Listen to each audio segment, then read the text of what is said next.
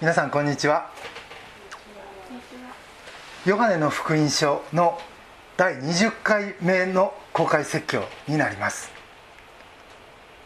5章のこの部分でイエスが語られている説教というのは私たちがすでに見てきた2つの事件がベースになっています。一つは4章の最後カペナームの役人がイエスのところまで来て自分の息子の病気を治してもらう奇跡です。そして2つ目が5章に入ってベテスダという池のほとりで一人の男性がイエスに体を癒していただきます。がイエスはその男に床を取り上げて帰るように命じます。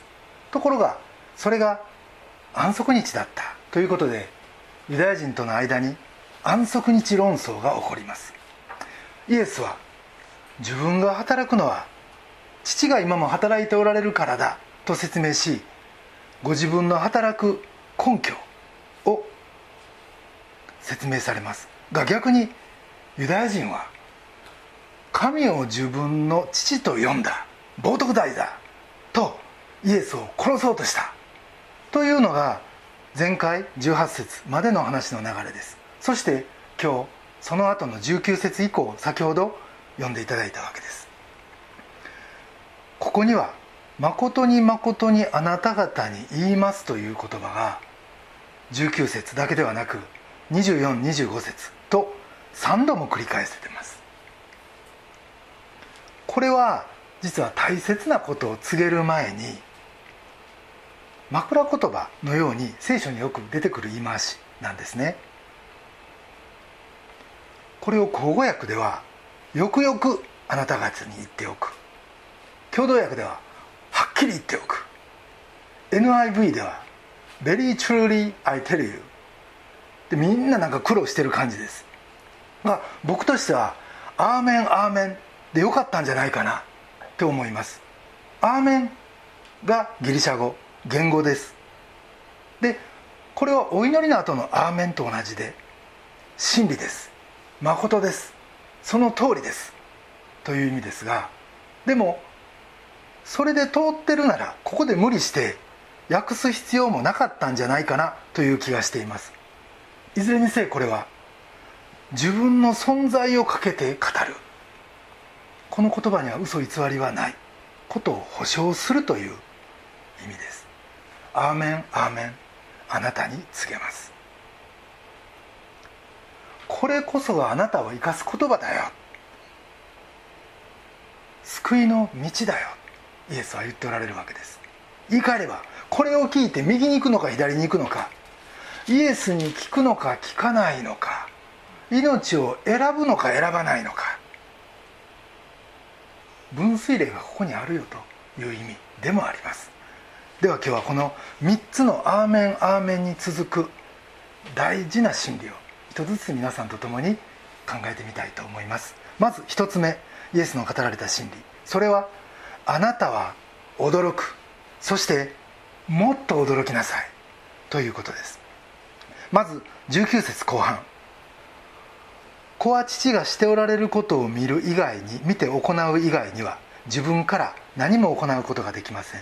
全て父がなさることを子も同様に行うのです。とイエスは言われます。これは自分を神と同列に置いたということで石打ちを仕掛けたその人たちに対して自分は神と親子関係なんだよと説明しているわけで。すでこのことはヨハネの3章13節誰も天に昇った者はいません。しかし天から下ってきた者人の子は別ですと以前イエスが語られた言葉とも合致します。とにかく私はずっと見てきたって。またこの場合ですね何も行うことはできませんと先ほど言っていますがこれ無能力を言ってるんじゃないんですね。むしろイエスのご性質からまた父との関係からご自分の意思としてそれはやらないということでしょうか。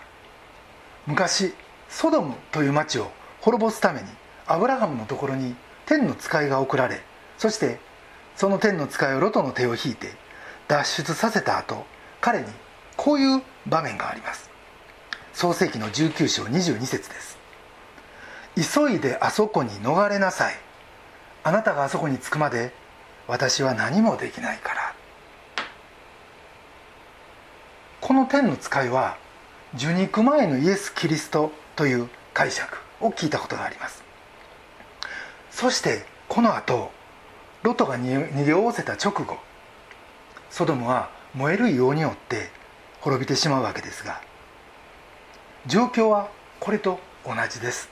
つまりまずロトを救うという神の御心があってそれに従って見つかりは動くわけです。そして今子であるイエスもそのご性質から私は父のすること以外何も行えないと言ってるんです。そして20節。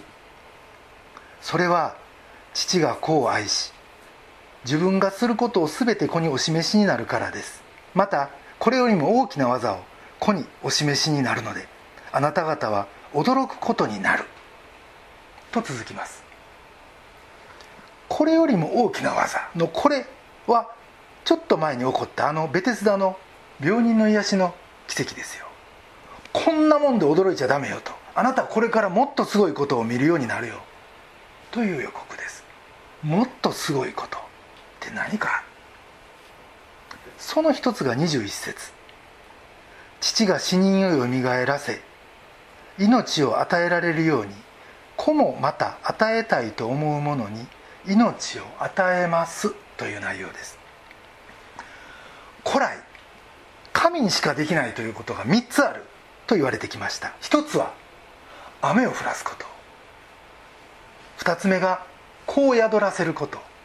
そして3つ目が死人をよみがえらせること。でした。あるユダヤ教のラビはこの3つの鍵は神が握っておられてそれを他の人に手渡すことはないと言っています。がこの3番目の「命をお与えになる」という働きを子はするのだ。とイエスはここで言っておられるわけです。そして2つ目の大きな技というのが裁きでした。それは22節。また父は誰も裁かず全ての裁きを子にお委ねになりました。とあるからです。ある人が言いました。人間には裁判はできるが審判はできないって。審判ができるのは神だけだって。つまり裁きも神の専売特許と昔から信じられてきました。がその権威を子が受けたっていうんですね。そしてその理由を23節。それは全ての人が父を敬うのと同じように子を敬うようになるためです。子を敬わない者は子を使わされた父も敬いません。と言っています。これはこういうことです。子を敬わずにイエスを礼拝しない者は実は父なる神をも敬っていないんだよ。子を通して父を崇めるというこのキリスト教的な神信仰以外全てのものは神を敬ってない。それは全部偶像礼拝だ私はそれを明らかにするために、まあ、英語で言うとジャッジするために今ここに立ってるんだ。という厳しい宣告です。ここでですね信仰的にイエスを敬う。つまり恐れを持って礼拝するというのは実は人間のレベルから言うと僕らの理解や想像力をはるかに超える行為だ。ということができます。だから驚きというものがあって当然やし僕らの信仰生活は実はこの驚きとは切っても切れない関係にある。ということです。つまり驚愕し驚嘆しそういうことなしに神の子を信じるということはできない。ということなんですね。紀元200年にアレクサンドリアというところにクレメンスという人がいましたがその人が書いた「雑録」という本があります。なんかかなり雑な感じしますけど。そこにですねヘブル人の福音書っていう聞いたことないでしょ？外典があるんですけどそこからの実は引用がされててですねそれにはこんな言葉があります。人は見出すまでは求めることをやめてはいけません。見出せば驚嘆し驚嘆すれば掌握し掌握すれば安息するであろう。こんな言葉が残されてるんですね。こんな言葉イエス・キリストは語ったんかいなとも思ったりします。かつこれはまあ聖典と言われる聖書にはない言葉です。がこの言葉が言ってるのはですねマタイの7章7節。皆さんもご存知の御言葉です。求めなさい。そうすれば与えられます。探しなさい。そうすれば見出します。と同じことなんじゃないかな。つまり見つけるまで求めるのをやめるなって。見つければ驚くし驚けばつかむし掴んだ後に安息がある。それがないうちにどうせこんなもんやろうって落ち着いてしまうなって驚かない信仰ではなくて常に求め続けよそして驚きに舌打ちされた信仰であれいうことなんじゃないでしょうか。あのことがあったから信仰を持った。あの人生の中であの驚きの出会いがあったからということって皆さんあるかもしれません。実はそのことを言ってる。とも取れます。そして第二テサロニケ1章10節にはその日にこれは終わりの日ですよ。その日に主イエスは来てご自分の生徒たちの間で崇められ信じた全ての者たちの間で簡単の的と的となられます。とあります。その通りで僕らは実は分かった気に今なってても本のイエスに出会ったらもうその時にはもうそれこそ簡単し驚嘆し崇めざるを得ない方だ。ということです。ですから僕らもそれを見つけるまではそのイエスに触れるまでは求めることをやめたらいかん驚き続けないかんということでしょう。あなたは驚く。そしてもっと驚き続けなさい。一つ目のポイントです。二つ目のポイント。それはイエスは命を持つお方。二つ目の「アーメンアーメン」は24節。誠に誠にあなた方に言います。私の言葉を聞いて私を使わされた方を信じる者は永遠の命を持ち裁きに遭うことがなく死から命に移っています。と続きます。これは今のことを言ってます。神をイエスを使わした方。そしてイエスは救い主なんだ。と信じるなら今すぐ永遠の命が与えられますよ。という宣言です。今すぐ神との交わり。神の国があなたの中でスタートしますよって。命があるから裁きにも合わないし。そしてあなたはもうその裁きとは永遠に完全に無縁ですよ。ということがこの24節に書かれている内容です。すごい宣言ですよね。この24節の最後に「命に移っています」この言葉これはね文法で言うと完了形なんです。完了形でどういう時に使われるか。それは過去に起きたこと。でもそれが今もその影響の中に私たちはいる。今も関係してるっていう時に使う時勢です。だからベテスダの池の男性にせいサマリアの女性にせいニコデモにせいこれまでいろんな人出てきました。でも彼らの命はその時点でスタートし今も続いてるって今も継続してるっていうことです。なんか不思議な感じしますよね。実はこのヨハネの福音書にはよく「命」という言葉が出てきます。これをどう説教するかというのはある意味至難の技です。逆に愛について説明するのは楽です。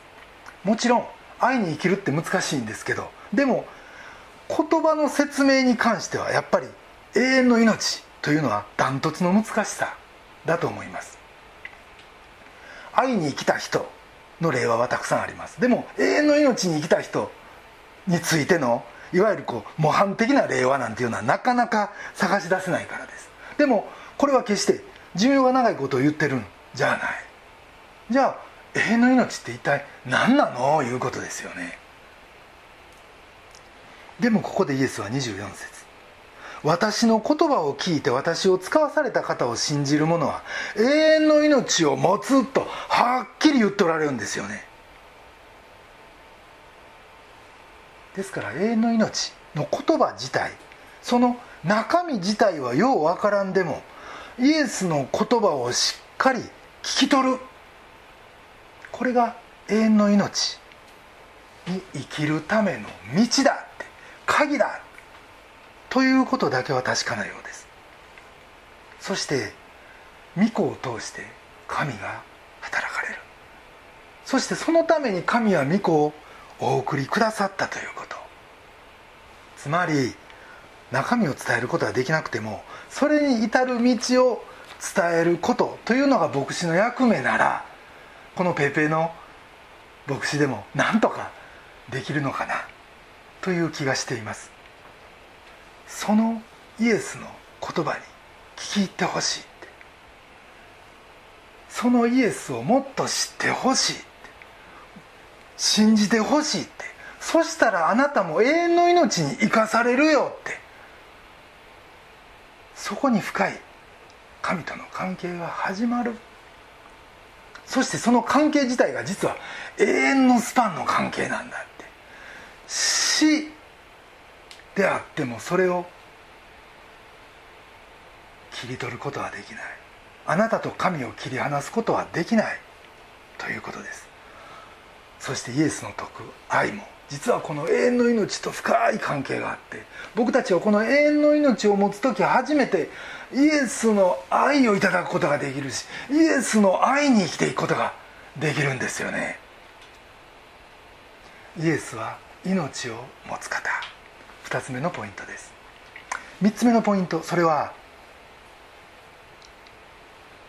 イエスは裁く方です。3つ目の「アーメンアーメン」は25節。誠に誠にあなた方に言います。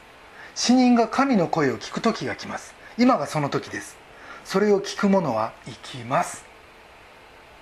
と続きます。これは24節。をさらに詳しく説明したものですね。24節の最後。死から命に移っています。に続く言葉です。ところでこの25節の死人が神の声を聞くってなんかちょっと衝撃的な言葉ですよね。この死人の死というこの言葉は実は祝福の源である神から引き離されている状態のことを言います。逆にこの命は神の祝福を言ってるんですね。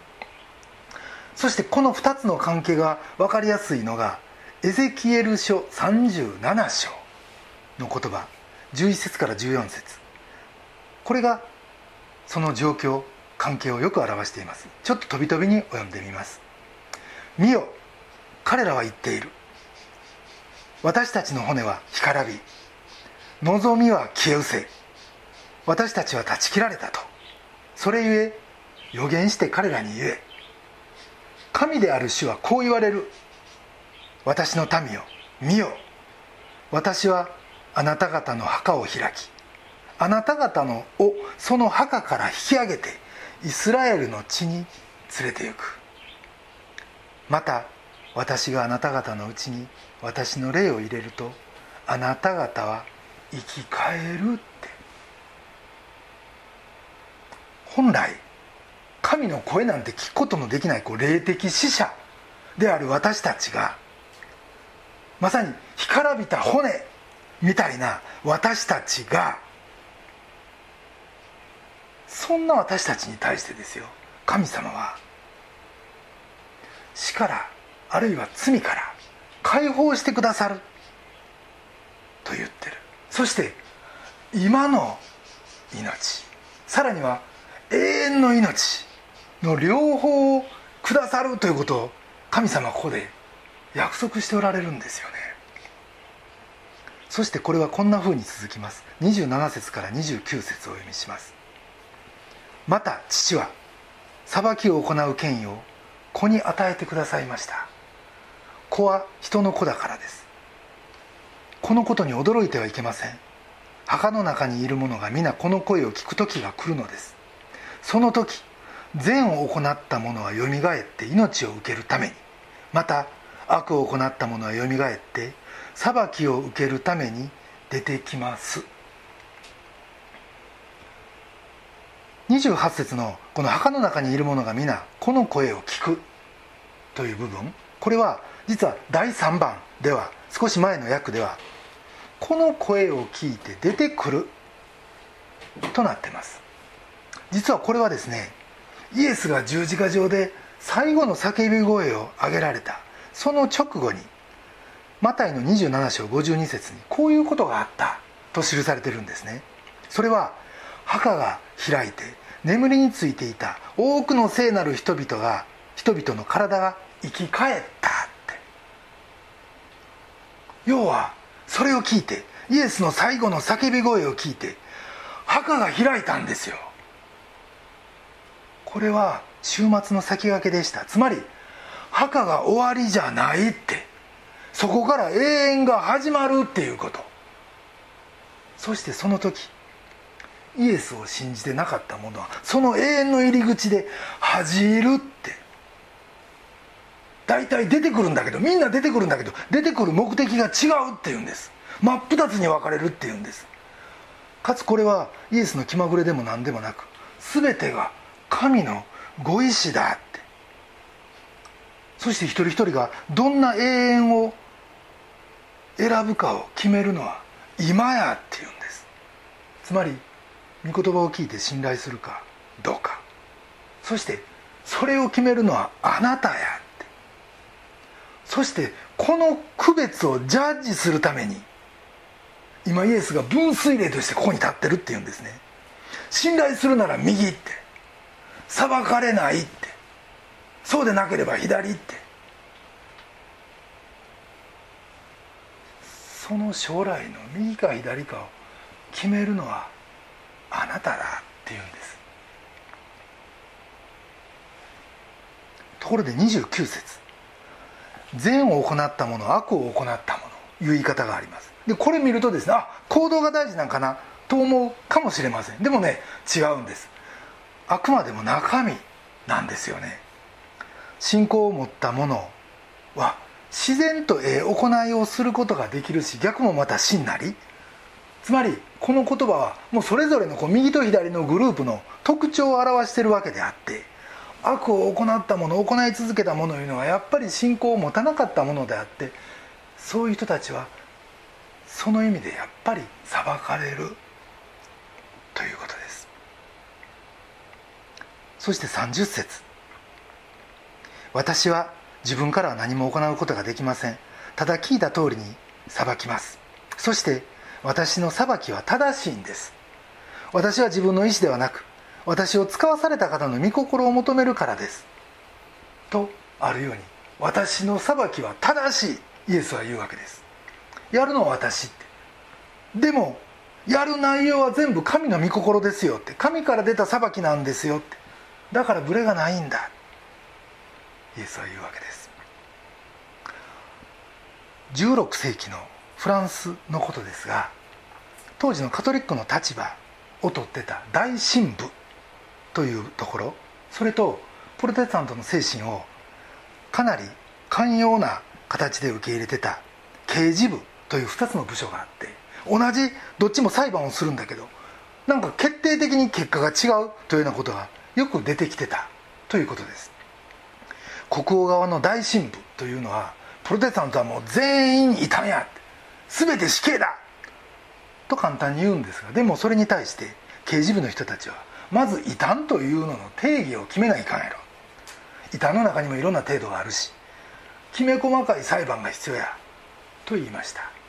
実はこの2つは長い間全然別のところで別の行動別の裁判をやってきて一緒にやるということは一回もなかったらしいんですけどさすがにカトリックの枢機卿これはまあ法王のすぐ下ですけどが働きかけ国王主催の最初の合同の会合が持たれたそうです。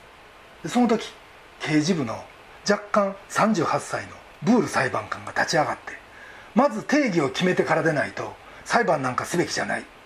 それまでは異端の追及も死刑の執行もストップすべきだ。法の暴力は一旦封じるべきだ。単刀直入に物申して。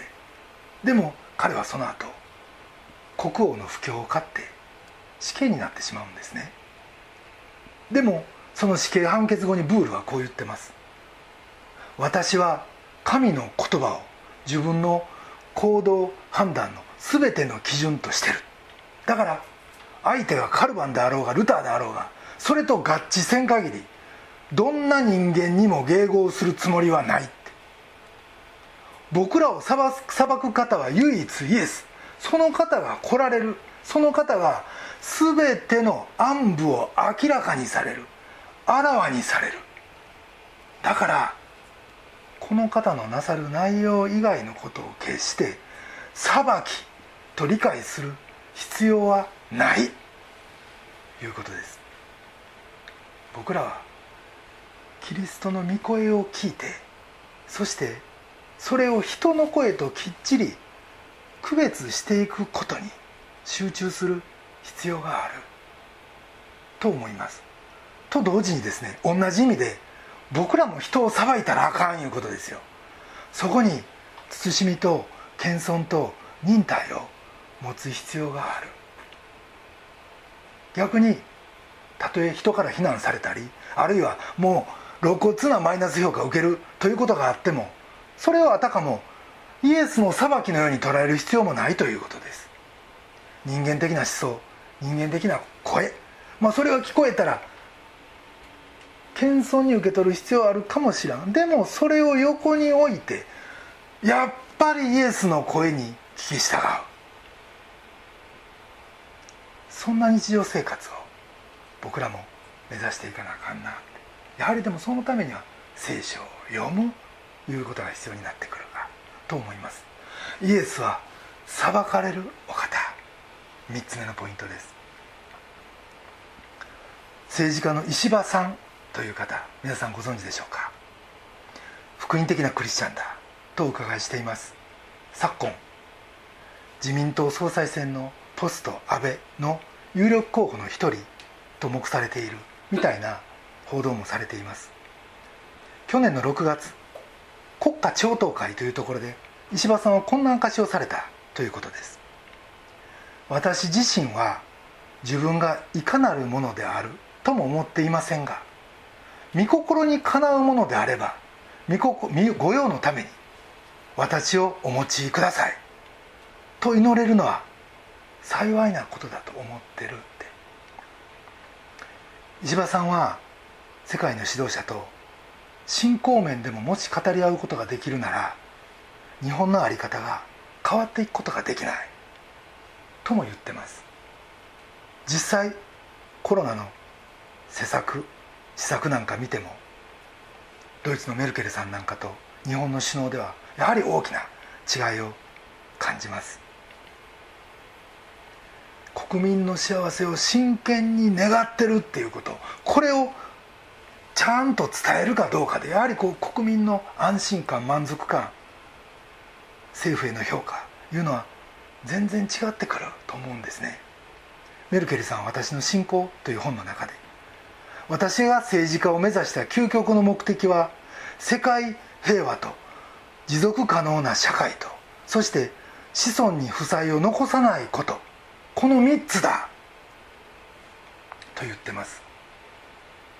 被造物管理にしっかり根ざした目線の高さを僕は感じます。もちろん日本の政治が一筋縄でいくとは全然思ってませんが内閣とか国会とか大きな場で誠の裁き主を知ってる方がトップに立つ可能性が出てきたということに僕は希望を見ますし神を恐れるリーダーの出現というのを僕自身は心から願います。実は僕のこれまでの歩みを振り返ってみると教会では政治は語らないみたいな空気の中で僕ずっと信仰生活をしてきました。が福音的クリスチャンの首相が立つかもしれんというこの時そのことのために祈るというのはごく自然なことかなと思います。神の御心は分かりませんが日本の国がいつかキリスト教的な人間観に立って他者との共生責任ある自由これらをお題目でなく本気で求める国になるそのことのために祈るというのは先に救われたものとして当然の務めかなと思います。僕らってなんか政治にがっくりさせられ続けてきました。でも僕らが諦めたらあかんのんちゃうかなって。僕らが祈らんでじゃあ誰が祈るんやいうことですよ。そしてそんな僕らに神は今日も「あなたは驚く」って。そしてもってもっと驚きなさい。と語っておられるような気がしてならないんです。どうでしょう皆さん。クリスチャンの数の少ないこの日本において先に救われたものとして誠の裁き主誠の光である方に近い将来僕らの目が飛び出るようなサプライズを期待していこうじゃありませんか。そしてそのことのために何より神は人を通して奇跡を起こさせるんだからそのことのために具体的に信じて確信を持ってお祈りをしていきたいなと心から思います。それでは一言お祈りさせていただきます。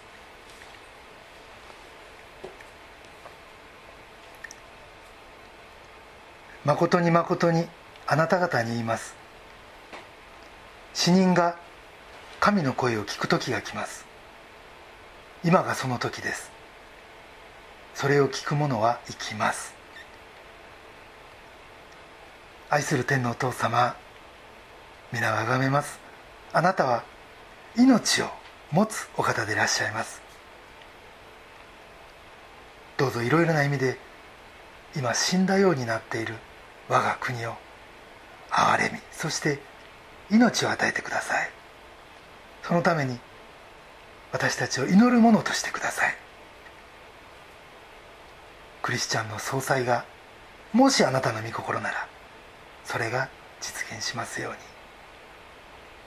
世界の平和持続可能な社会子孫に負債を残さないことキリスト教的人間観他者との共生責任ある自由。なんか一つ一つ夢のような言葉ですがでもあなたには全てが可能だ。と信じます。また私たち一人一人も人を恐れず誠の裁き主であるあなたのみに目を留めて生きていくことができるよう導いてください。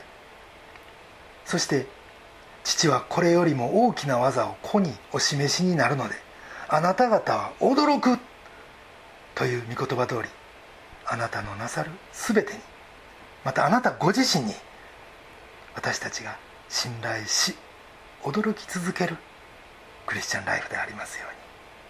どうぞお導きください。全てをお委ねし主イエス・キリストのお名前によってお祈りします。アメン。